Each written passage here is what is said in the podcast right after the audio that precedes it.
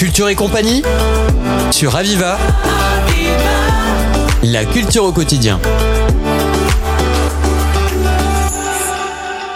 Bonjour à toutes et à tous. Nous avons le plaisir de recevoir aujourd'hui Elsa De Smet, historienne de l'art.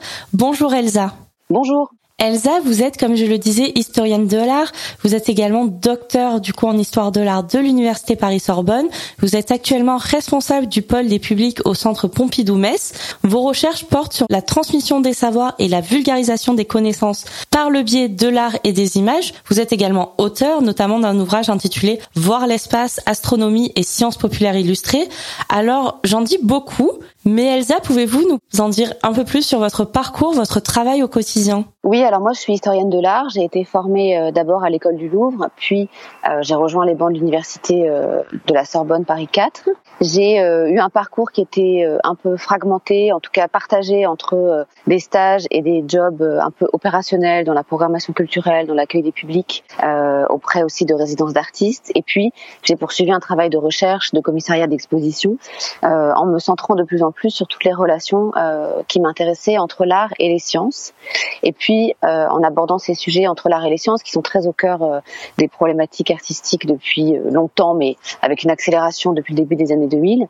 je me suis intéressée finalement à ce que produisait l'imaginaire commun que partagent les artistes, puis en réalité, qu'est-ce qui constitue notre imaginaire visuel, notre culture visuelle en lien avec les sciences et surtout en lien avec les phénomènes scientifiques dont on ne peut pas faire l'expérience directe. Comment est-ce qu'on représente les choses que personne ne peut voir ou que personne n'a encore vues ou que personne ne verra jamais? J'ai ensuite euh, fait ma thèse, donc euh, à Paris 4 toujours, dont est issu en fait l'ouvrage que vous venez de citer, qui était une thèse vraiment consacrée à euh, comment s'est construit l'imaginaire scientifique autour de l'aventure spatiale, depuis la première photographie de la Lune prise depuis la Terre jusqu'à en réalité les premières images de la Terre prises depuis l'espace. Comment est-ce qu'on a construit un projet en se basant beaucoup sur la culture vernaculaire, sur la culture populaire, sur les imaginaires partagés, euh, et donc tout ce qui finalement se tisse au milieu de la société par le biais euh, des ouvrages de vulgarisation, de la télévision, des bandes dessinées, des pulp magazines, etc.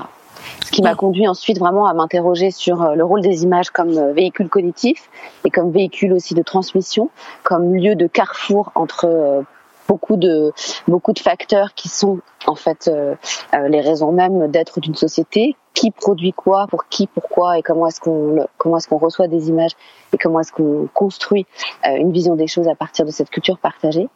Euh, et ce qui m'a amené ensuite à atterrir donc euh, en tant que responsable du pôle des publics au Centre Pompidou-Metz, où de fait la question de la médiation, la question de la transmission, de la vulgarisation ici des savoirs scientifiques, euh, mais du côté de la discipline scientifique qu'est l'histoire de l'art, trouve une forme totalement appliquée.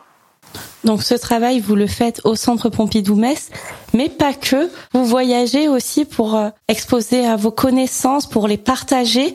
Du 22 au 24 septembre avait lieu la troisième édition des Rencontres de l'Histoire de l'Art, qui était au Centre d'Art Cambredon Art et Images à l'île-sur-la-Sorgue. Donc, à l'opposé euh, presque de chez vous. Cette année, le thème était là-haut du ciel aux confins de l'univers. Elsa, vous étiez une des intervenantes de ces rencontres. Pouvez-vous nous faire un retour global de votre point de vue sur l'événement? Alors je crois que l'événement qui était euh, donc c'était la troisième édition de cet événement euh, a été une franche réussite parce que euh, une organisation très claire entre justement toutes les prises de parole, un public extrêmement attentif et un rendez-vous en fait je crois qui commence à se mettre en place dans ce centre d'art au milieu aussi d'une exposition consacrée justement à la notion de gravité et à tout ce qu'elle a pu à tout ce qu'elle a pu mobiliser comme comme imaginaire dans le passé mais surtout beaucoup dans la création contemporaine.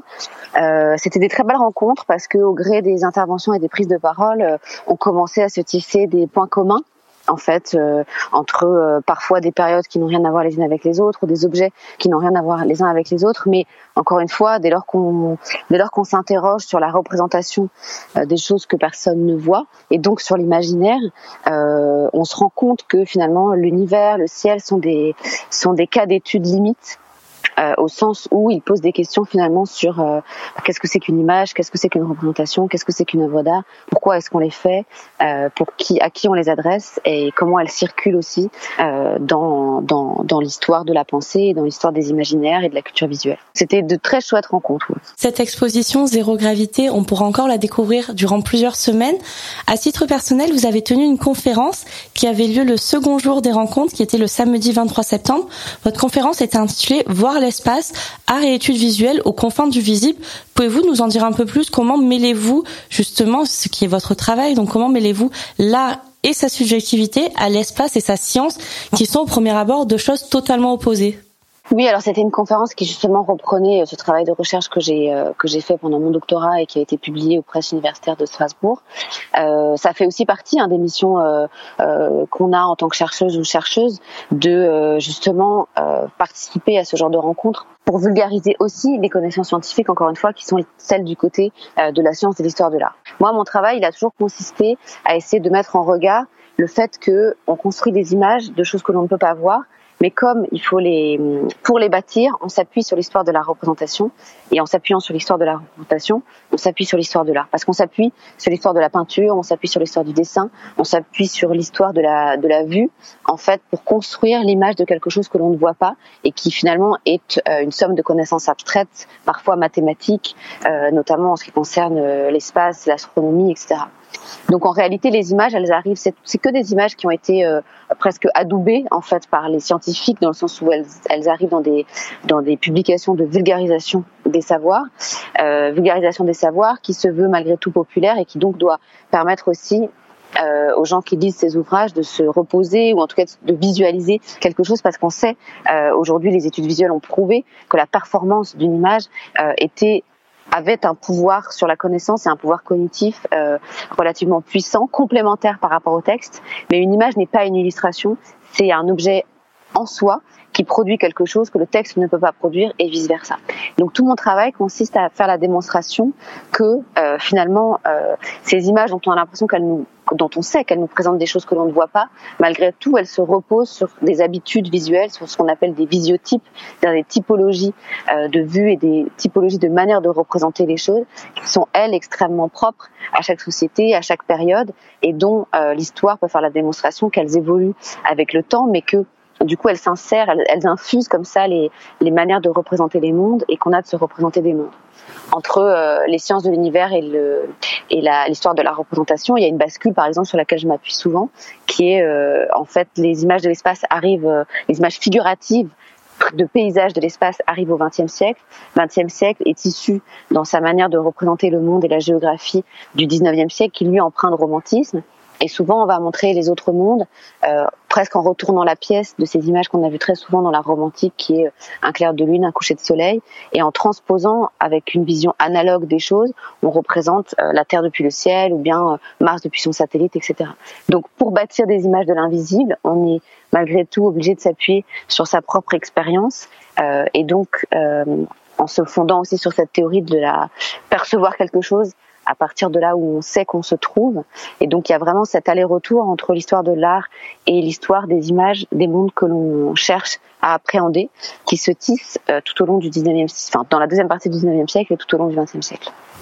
Dans ce sens, du coup, dans votre travail, est-ce que vous avez d'autres projets, des conférences, des parutions à venir? Alors j'ai euh, là en projet de participer à un ouvrage collectif d'une galerie à Metz justement, qui est euh, la galerie Octave Cobel, qui va recenser, enfin qui va publier pour ses 20 ans un ouvrage euh, collectif sur justement le fait qu'ils ont exposé pendant un certain nombre de temps des artistes qui s'interrogeaient sur les liens entre art et science.